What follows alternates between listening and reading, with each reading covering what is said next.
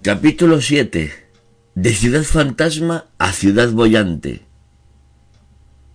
Después de que los ensayos atómicos Plumbo dañaran el Área 51, la base de la CIA se convirtió en lo más parecido a una ciudad fantasma. Se sabe muy poco de lo que ocurrió allí, desde el verano del 57 hasta el del 59. Según Richard Mignus, un par de supervisores vivían en las instalaciones de Groom Lake, un hombre y su esposa.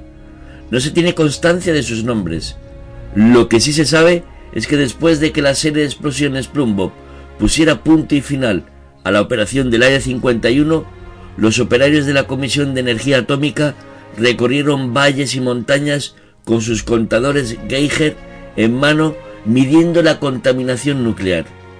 Por imposible que parezca en el siglo XXI, en estos primeros tiempos de pruebas atómicas no existían los trajes hazmat para los trabajadores que desempeñaban su labor en entornos afectados por armas de destrucción masiva. Los operarios peinaron el lecho del desierto con batas blancas de laboratorio y botas de trabajo, y vestidos así buscaron partículas de residuos nucleares.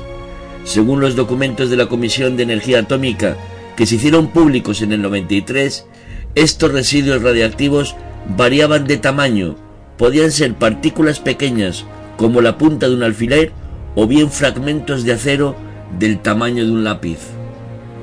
Para sorpresa de los científicos, los ensayos con armas nucleares revelaron que en ocasiones, en los primeros milisegundos de destrucción, la energía atómica arranca piezas intactas de la torre de lanzamiento de la bomba debido al intenso calor antes de que se produzca la vaporización. Estas piezas altamente radiactivas llegaron hasta las nubes que a su vez las transportaron a lugares como Groom Lake. Allí, los operarios de la Comisión de Energía Atómica podían localizarlas con imanes. Aunque los trabajadores medían los patrones de lluvia radiactiva, los diseñadores de armamento seguían adelante con sus preparativos para la próxima serie de pruebas atómicas, prevista para el otoño siguiente. La nueva serie, llamada Operación Hardtack, acabaría siendo incluso más importante que Pumbo en cuanto al número de pruebas. Desde el 12 de septiembre hasta el 30 de octubre del 58 explotaron 37 bombas nucleares, una cifra sorprendente. Lo hicieron desde lo alto de torres elevadas en túneles y mástiles sobre la superficie de la Tierra y colgadas de globos aerostáticos. Las zonas 3, 5, 7, 8, 9, 12 y 15 servían de zona cero para las detonaciones, todas ellas a 28 kilómetros del Área 51. Abandonadas por la CIA y muy deterioradas, las instalaciones del Área 51, que en su día albergaron una intensa actividad, presentaban a esas alturas un aspecto aterrador y posapocalíptico. Los guardias del campo de pruebas tomaban muestras de vez en cuando sobre el terreno, pero ya se habían llevado el material clasificado. Aunque el paisaje inerte aguantó la lluvia radiactiva, los animales observados en torno a la zona de Groom Lake sufrieron mucho. Los caballos salvajes, los ciervos y los conejos merodeaban por los hangares abandonados y las pistas vacías cubiertas de quemaduras causadas por la radiación beta, las mismas lesiones de la piel provocadas por el envenenamiento radiactivo que habían atormentado a tantas personas y animales en Hiroshima y Nagasaki después de la guerra. Fue también en este periodo cuando tuvo lugar un estallo fallo de seguridad en el espacio aéreo del Área 51. El 28 de julio de 1957, un empleado de la empresa aeronáutica Douglas, llamado Edward Current, hizo lo que él definió como un aterrizaje de emergencia en la antigua pista de los U-2 en Groom Lake. Durante un interrogatorio, Current contó a los responsables de seguridad de la Comisión de Energía Atómica que estaba realizando un vuelo de entrenamiento que cruzaba el país cuando se perdió y se quedó sin combustible. Lo retuvieron durante la noche y lo soltaron.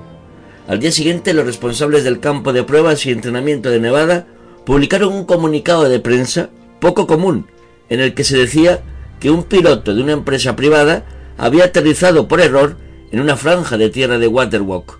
Edward Curren nunca hizo una declaración pública sobre su curiosa visita y sigue siendo el único civil que ha aterrizado en el Área 51 sin invitación con un avión privado. Ha bajado y se ha dado una vuelta por la zona. Mientras tanto, en Washington DC, Richard Wiesel esperaba la aprobación del presidente para planificar más vuelos de supervisión con los U-2 aparcados en las instalaciones secretas de la CIA. En la costa oeste, en Burbank, California, Kelly Johnson de la Lockheed estaba muy ocupado con la elaboración de planes para el nuevo avión espía. Si Johnson era capaz de asegurar el nuevo contrato de la CIA en el que estaba trabajando con Bissell, seguramente eso querría decir que Lockheed invertiría la próxima década trabajando a destajo para el Área 51. Pero lo que Kelly Johnson necesitaba en ese momento era un especialista en cortes transversales de radar. Era septiembre de 1957 y Edward Lovick estaba en el campo de patrones de antena del Lockheed, realizando pruebas con el retorno del eco cuando Kelly Johnson se acercó a él para hablar un rato. Lovick, que por aquel entonces era un físico de 38 años de edad, era conocido entre sus colegas del Lockheed como el hombre del radar. La ciencia de radares era relativamente nueva, pero Lovick sabía más sobre el tema que cualquier otro empleado del Lockheed en ese momento. ¿Te gustaría incorporarte a un proyecto interesante? Le preguntó el jefe a Lovick. Llevaba ocho años y medio trabajando a tiempo completo en la empresa y Lovick nunca había visto antes a Kelly Johnson. Pero junto a Johnson estaba William Martin y L.D. MacDonald, dos científicos a los que Lovick consideraba brillantes. Martin era el antiguo jefe de Lovick y los tres hombres solían trabajar juntos en el laboratorio de antenas. Martin y MacDonald habían desaparecido desde hacía tiempo para dedicarse a proyectos dentro del edificio 82, un hangar grande y anodino en el noroeste de las instalaciones en las que se llevaban a cabo las operaciones encubiertas del Lockheed. En cuanto al proyecto que Kelly Johnson le estaba ofreciendo a Lovick, Johnson le comentó que terminaría en seis semanas, pero acabó durando 32 años. Aunque Lovick no lo sabía en ese momento, le estaban invitando a integrarse en una división secreta dentro del Lockheed, conocida oficialmente como Proyectos de Desarrollo Avanzado, aunque recibía el apelativo de Sunworks, literalmente taller mofeta.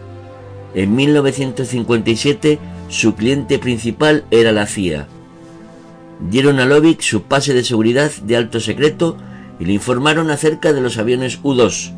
Se enteró de la muerte del piloto de pruebas Robert Slicker en el Área 51, ocurrida cuatro meses atrás.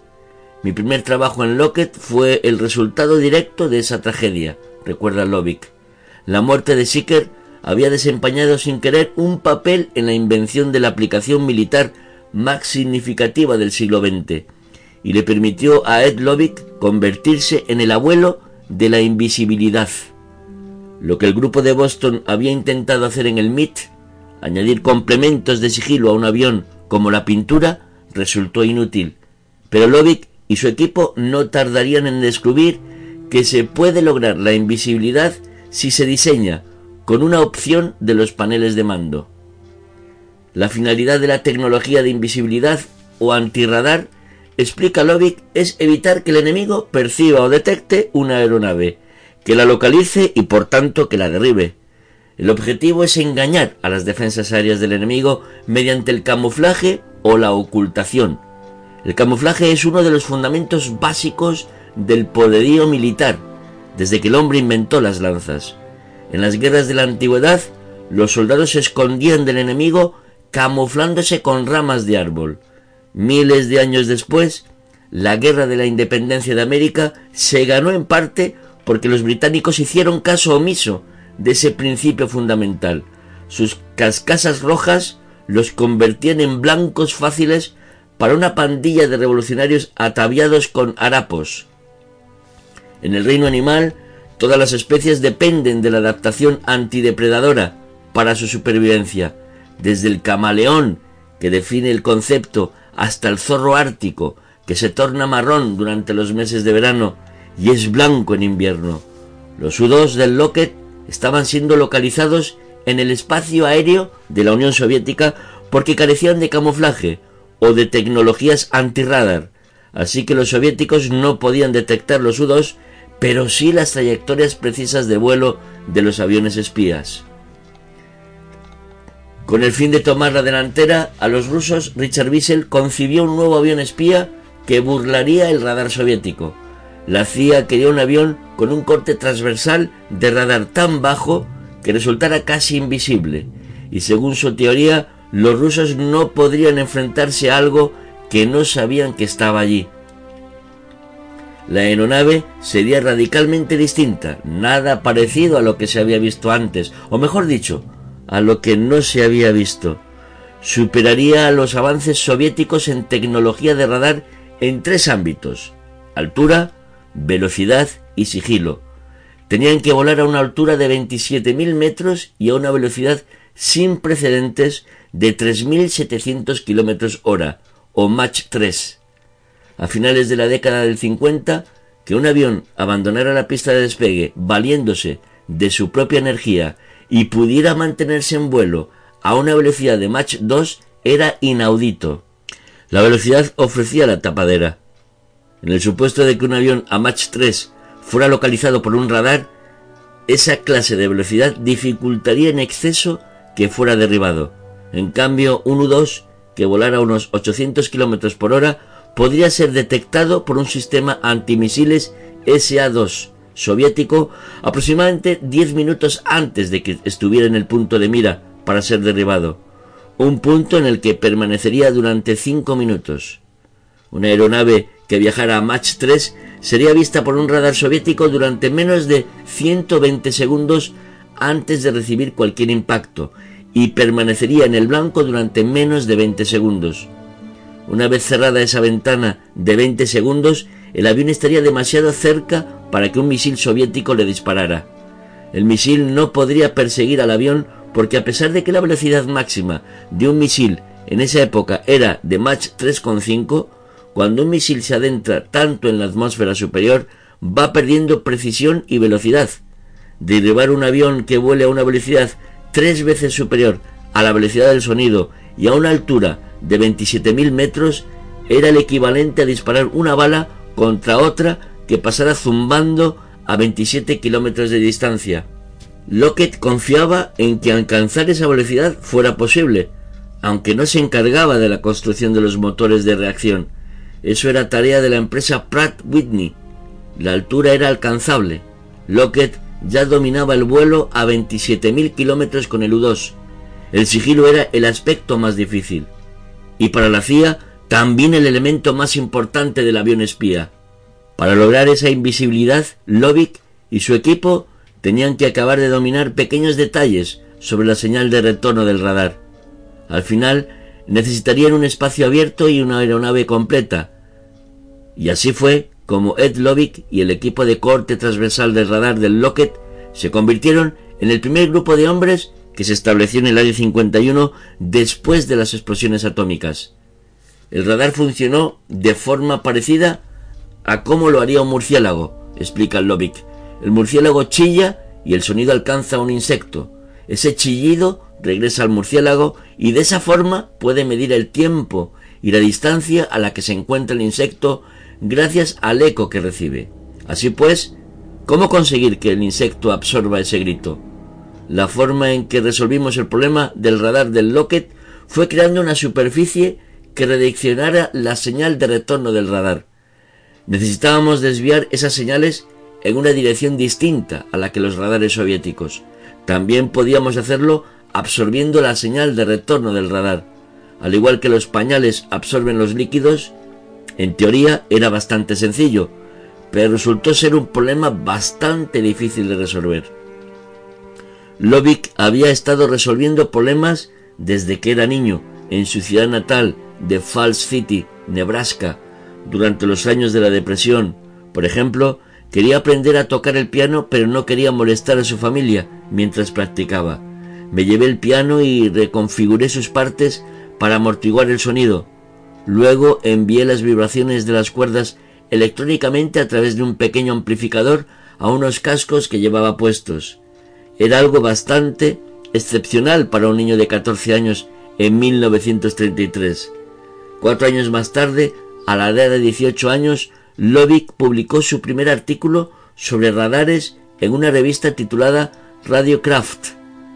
Como estaba convencido de que podría hacer carrera en la tecnología del radar, escribió a la empresa Lockheed en la lejana California pidiendo un trabajo. Lockett le rechazó, así que aceptó un trabajo de sueldo medio como reparador de radios en un taller de Montgomery, algo que a la edad de 91 años sigue considerando un giro auspicioso para su carrera. Lo que aprendí en el taller de Montgomery siendo un empleado común en un puesto que muchos considerarían hoy en día como algo sin futuro, desempeñaría posteriormente un papel importante en mi futura carrera con los aviones espía. Es decir, que hay mucho que aprender de lo que no funciona, tanto más de lo que va bien. Para aprender a burlar un radar, Lovick volvió a los principios del ensayo y error que había cultivado de niño. Se propuso diseñar y supervisar la estructura de la primera cámara anezoide del Lockheed para probar modelos a escala del nuevo avión espía de Sudworks. Una cámara anezoide es un espacio cerrado forrado de materiales que absorben energía, cuyo resultado es la ausencia de ruido, explica Lovick. El interior de la cámara es tan silencioso que si una persona se queda a solas dentro de sus cuatro paredes, puede oír la circulación de su propia sangre. La que circula por la cabeza es especialmente ruidosa. Solo en un entorno estrictamente controlado podían el físico y su equipo probar con precisión cómo un modelo a escala de 1 a 20 reaccionaría a los rayos dirigidos desde el radar. La carpintería del Lockheed construyó para los físicos unos diminutos modelos de avión que no eran muy distintos a los modelos de juguete. Lovick y el equipo aplicaron concienzudamente un material de absorción de señal de radares a los modelos y luego los colgaron en la cámara anezoide para hacer los ensayos. Basándose en los resultados del eco del radar, el tamaño y diseño del avión espía cambiaría. También lo haría su nombre. En el transcurso de los meses siguientes, los números de diseño para el Arcángel 1 subieron excepcionalmente con 11 cambios de gran envergadura.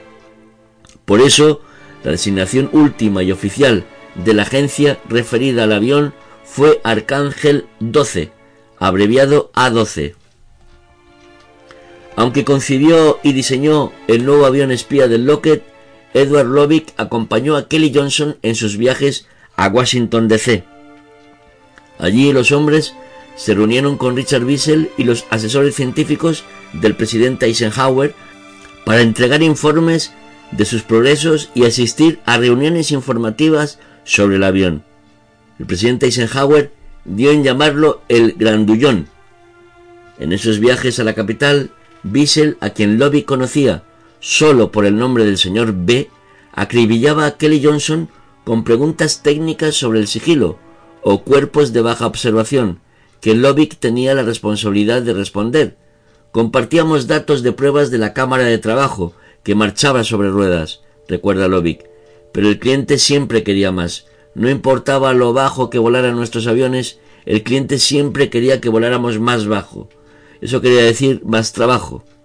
En la etapa final del diseño, los aerodinamistas del Sunworks y el equipo del radar añadieron unas rampas llamadas hendiduras a cada costado del cuerpo del avión, haciendo que parecieran una cobra con alas. Como la parte baja del mismo era muy plana, el corte transversal del radar quedaba reducido a un asombroso 90%. Aun así, Richard Bissell quería un avión espía que resultara más invisible todavía. Lovick necesitaba un laboratorio a gran escala. Johnson tenía una idea, volver al Área 51. Johnson se había reunido en privado con un funcionario anónimo para tratar de convencer a la CIA de que permitiera a un pequeño grupo de científicos e ingenieros del Lockheed volver al Área 51 para realizar una prueba de concepto. Solo en ese lugar, argumentó Johnson, podía su grupo poner en práctica lo que necesitaba para satisfacer las exigentes demandas de evasión de radar de la CIA. Durante esa intensa fase de diseño y a pesar del secreto del proyecto, Lockheed no era el único proveedor que apostaba por ese trabajo. No estaba muy claro aún quién se iba a quedar con el contrato de la CIA para construir el avión que sustituiría al U-2. Al gobierno federal le gustaba promover la competitividad entre los proveedores de defensa, lo cual quería decir que el contratista aeroespacial Convair también era uno de los actores que aspiraba a recibir el encargo de 100 millones de la CIA. Johnson sabía que reducir la capacidad de ser detectada de la aeronave era la mejor jugada para hacerse con el contrato. Le dieron el permiso y a finales del verano del 59, 50 empleados de Subworks regresaron al Área 51. La época de usar modelos de aeroplanos infantiles en una diminuta cámara de Burbank había tocado a su fin. Había llegado el momento de crear un modelo a escala real para probar el primer avión invisible del mundo. El 31 de marzo empezamos a construir un modelo a escala y un mecanismo de elevación para levantarlo 15 metros y someterlo a pruebas de radar, escribió Johnson en documentos desclasificados en julio de 2007.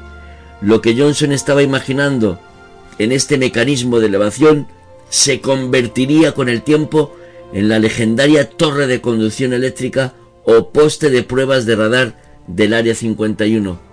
Los ingenieros del Lockheed se trajeron consigo una maqueta de la aeronave tan detallada que bien podía confundirse con una aeronave real.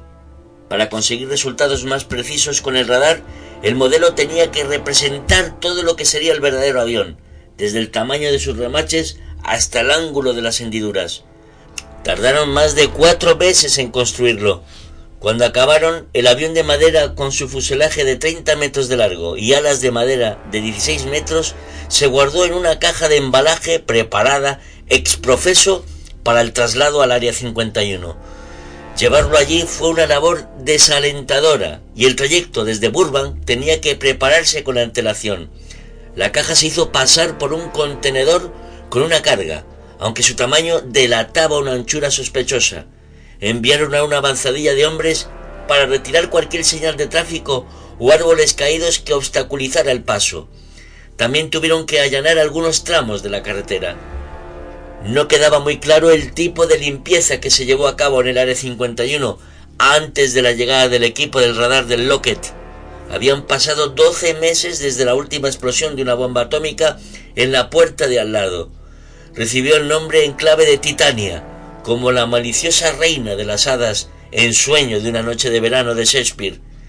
Si hubo una descontaminación formal del área 51, si los niveles de radiación se iban sumando o si era seguro regresar allí, son detalles que siguen siendo secretos. Resultó que el sistema de pruebas del radar del Lockheed era solo temporal. La CIA aún no contaba con la aprobación presidencial para proceder con el A-12 Apenas contaba con 50 personas para el proyecto, escribió Johnson en un documento titulado Historia de Oscar por el constructor, desclasificada en 2007. El pequeño grupo de trabajadores de Sulworks se atrincheró en los barracones Quonset, donde en su día habían vivido los pilotos e ingenieros del avión U-2. Desde otoño del 59, un avión Lockheed C-47 transportaba a los ingenieros y mecánicos de Burbank al Área 51 los lunes por la mañana y los devolvía a sus casas los viernes por la tarde para que pasaran el fin de semana con sus familias. Era la primera experiencia de Ed Lovick trabajando en lo que le habían dicho que era Paradise Ranch, literalmente Rancho Paraíso. Debido al papel clave de Lovick en esa fase del proyecto, fue transportado en un bimotor Cessna del Lockheed en el que por lo general viajaban a solas con el piloto. A él le desangraba ir y venir porque los humos del Cessna le provocaban náuseas, pero cuando llegaba y dejaba el avión se perdía en la intensidad de su labor con el radar. En Burbank, en el silencio de la cámara acenoide, Lovick había estado probando modelos de avión del tamaño de su zapato, este modelo a tamaño real mostraba los resultados de dos años de trabajo en la cámara. La única manera de conseguir información fehaciente acerca de cómo un avión de tamaño real se comportaría en una prueba de radar era someter al avión del A-12 a los rayos del radar, explica Lovick. En un extremo del lecho del lago seco, los científicos se subieron al avión montado sobre el poste de 15 metros de altura y se centraron en un trozo de cemento que se elevaba y descendía desde una cámara subterránea debajo del suelo del desierto. La sala de control estaba situada bajo tierra, a un costado de la parcela. Había un anemómetro y una veleta situados cerca de los bordes de la misma, apartados de la línea de visión, recuerda Lovick. Las antenas de radar dirigidas y controladas por EGG estaban situadas a un kilómetro y medio del poste. Llevarían el morro del avión un poco hacia abajo para que el radar detectara el cuerpo de la aeronave del mismo modo que lo vería un radar soviético. Era un proceso arduo y laborioso, recuerda Lovick. El modelo que probamos en el poste tenía que guardarse en un hangar de la base que estaba a un kilómetro y medio de distancia. Lo transportábamos con unos carretones especiales. A finales del 59, la CIA no sabía cuán avanzados estaban los soviéticos con su tecnología satélite, o si ya podían hacer fotos desde el espacio.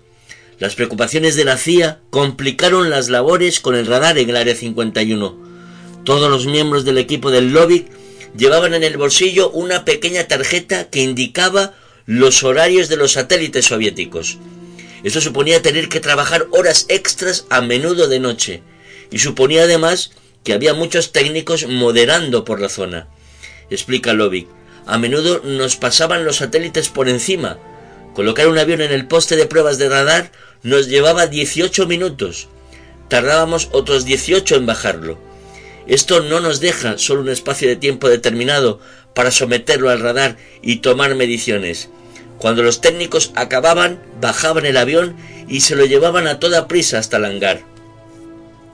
Lo que Lovick recordaba mejor de la vida en el rancho durante esa época, aparte del trabajo que hacían en el poste, era la intensidad de las condiciones meteorológicas. Por la noche los trabajadores tenían que ponerse los abrigos y gorros de lana, pero durante el día las temperaturas superaban los 45 grados centígrados. En una ocasión vi a un coyote perseguir a un conejo y los dos iban andando, recuerda Lovick. En diciembre del 59, el presidente fue informado de los progresos con el A-12. Cuando estaba ansioso por avanzar, Eisenhower también era consciente del cheque de 100 millones de dólares que adhería Lockheed procedente de sus fondos discrecionales para una flota de 12 aviones espía. Eisenhower le contó a Wiesel que había decidido pedir a Lockheed que expusiera sus resultados en un último ensayo de pruebas de concepto, unos que se centrarían concretamente en la tecnología de evasión de radares. Wiesel había sido informado de que los A-12 del Lockheed del Lockheed aparecería en el radar enemigo con el tamaño aproximado de un pájaro y siempre como máximo más pequeño que un hombre. Pero aún no le habían contado nada acerca de un problema en la parte baja observable del avión que Lovick y su equipo no habían podido solucionar mientras probaban el modelo en el Área 51. Lovick lo explicaba así. Parecía imposible que los tubos de escape de los dos enormes motores a reacción que impulsaban el avión fueran sigilosos. Evidentemente no podíamos taparlos con pintura de camuflaje. Durante las pruebas, las ondas de radar llegarían a los espacios del motor, producirían eco y saldrían expulsadas como si fuera agua saliendo de un pulverizador. Probamos unos filtros y unas rejillas metálicas. Nada de eso funcionó. Kelly Johnson creía que la CIA aceptaría esas deficiencias en el diseño.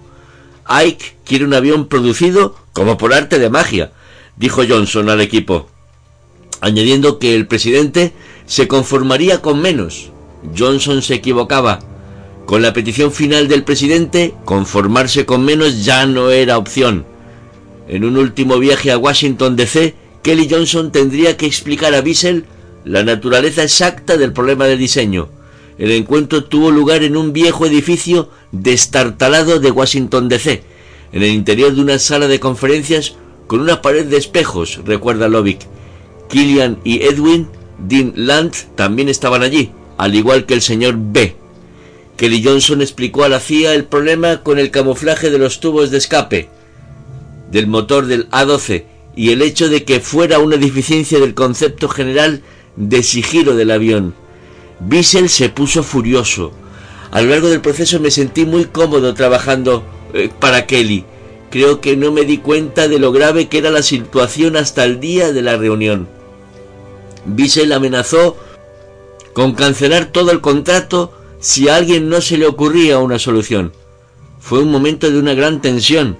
Sabía que se habían perdido más de 100 hombres mientras intentaban mirar por encima de la valla.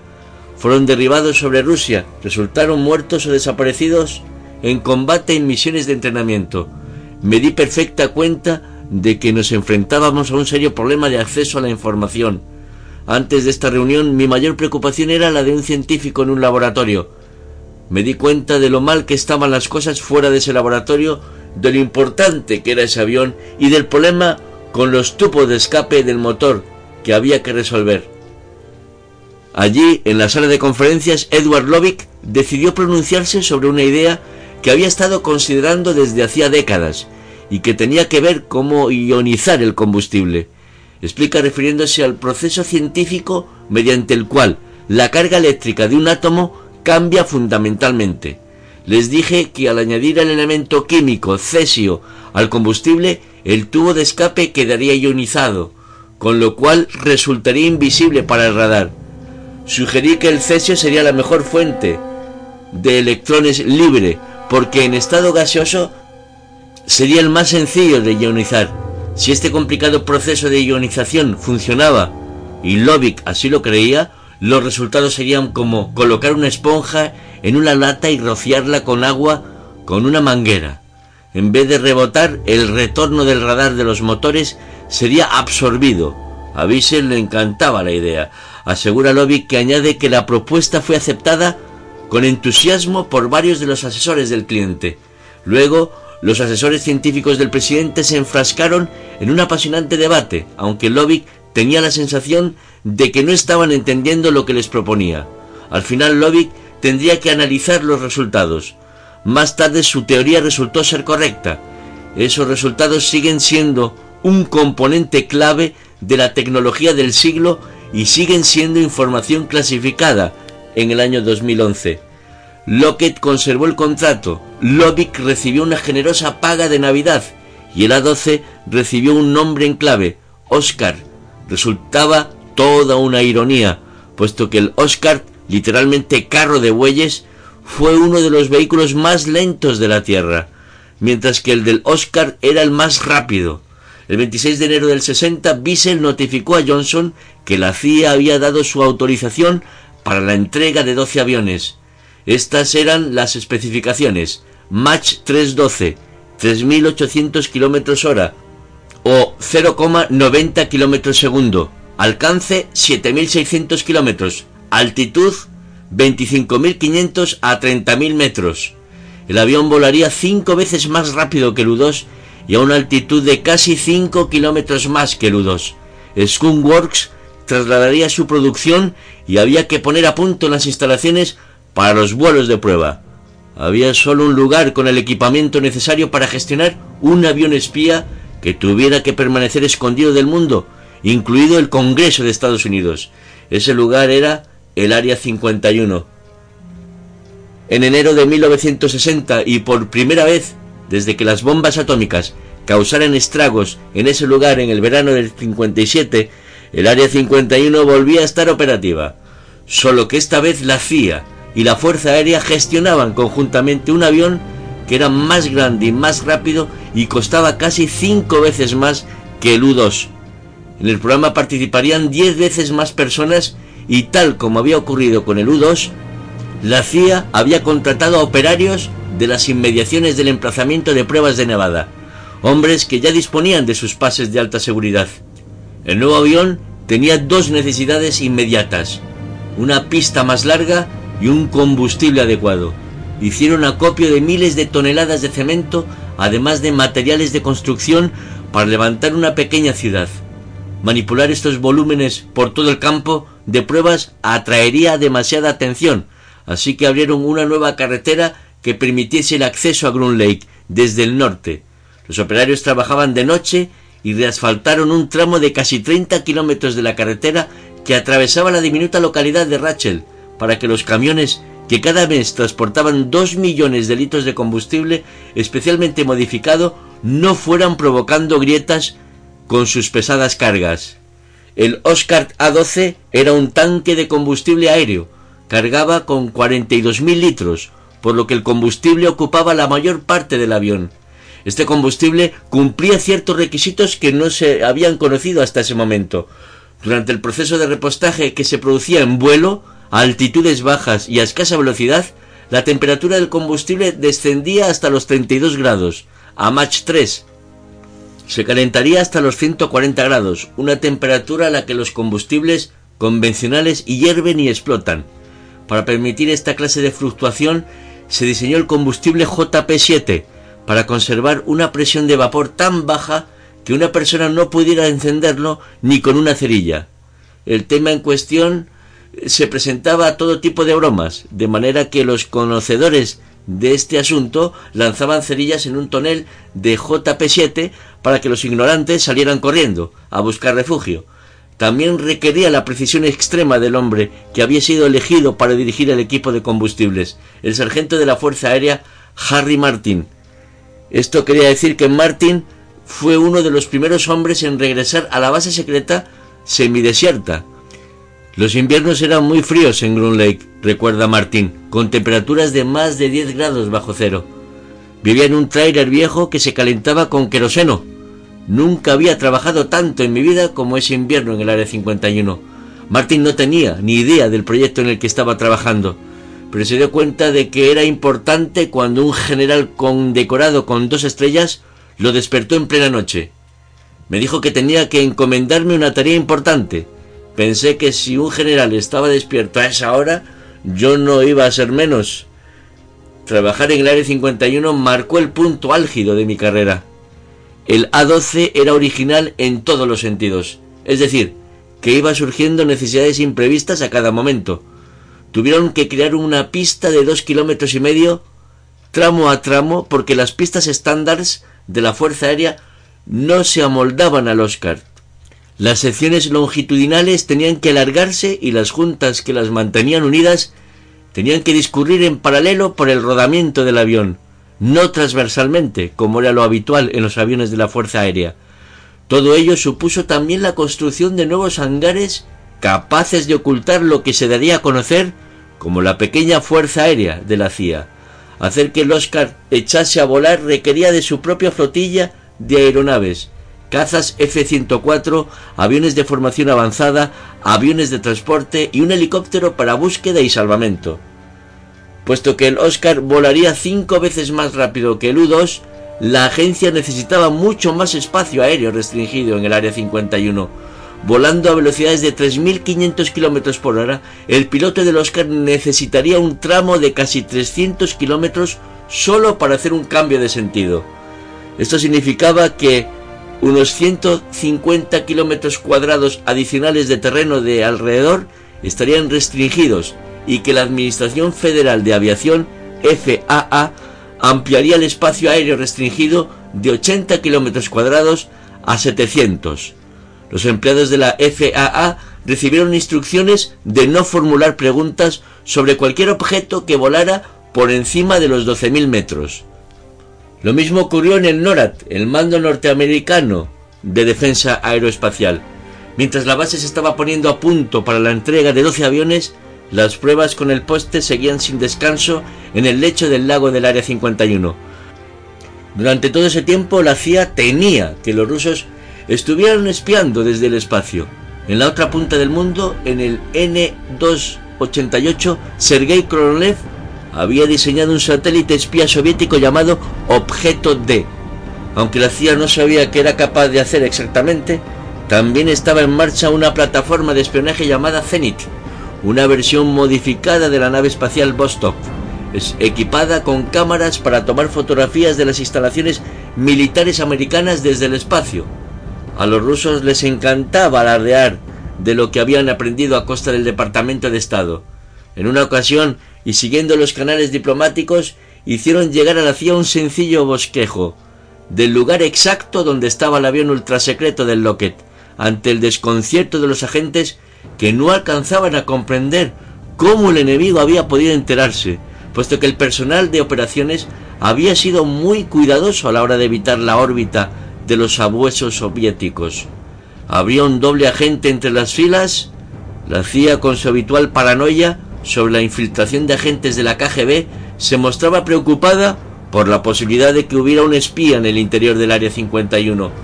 Lovik obtuvo una respuesta. Los rusos estaban empleando satélites con infrarrojos. Con el calor del desierto, que podía alcanzar los 50 grados en verano, el modelo de avión dejaba una huella de calor sobre la pista mientras los técnicos trataban de auparlo al poste. Eso es lo que reflejaba el boceto. Aunque los rusos observaban desde el espacio, la CIA siguió haciendo un seguimiento y traduciendo la reacción de los soviéticos a su programa de reconocimiento aéreo. Los memorandos del mariscal jefe de artillería soviético, Barestov, revelaban una creciente indignación de los rusos por la veracidad con la que Estados Unidos estaba haciendo progresos con sus aviones espía. Barestov se lamentaba de que el programa ruso apenas hubiera avanzado a partir de la tecnología de la Segunda Guerra Mundial. Por un lado, era una noticia positiva para la CIA. En el mundo del espionaje aéreo, los rusos se habían visto obligados a adoptar una postura defensiva, pero también era una espada de doble filo. Los soviéticos no pudieron invertir en su programa de reconocimiento aéreo porque gran parte de sus esfuerzos se concentraron en hacer avanzar la tecnología de misiles tierra-aire. Si los enemigos capitalistas tenían que seguir sobrevolando la madre Rusia, Nikita Khrushchev estaba decidido a derribarlos.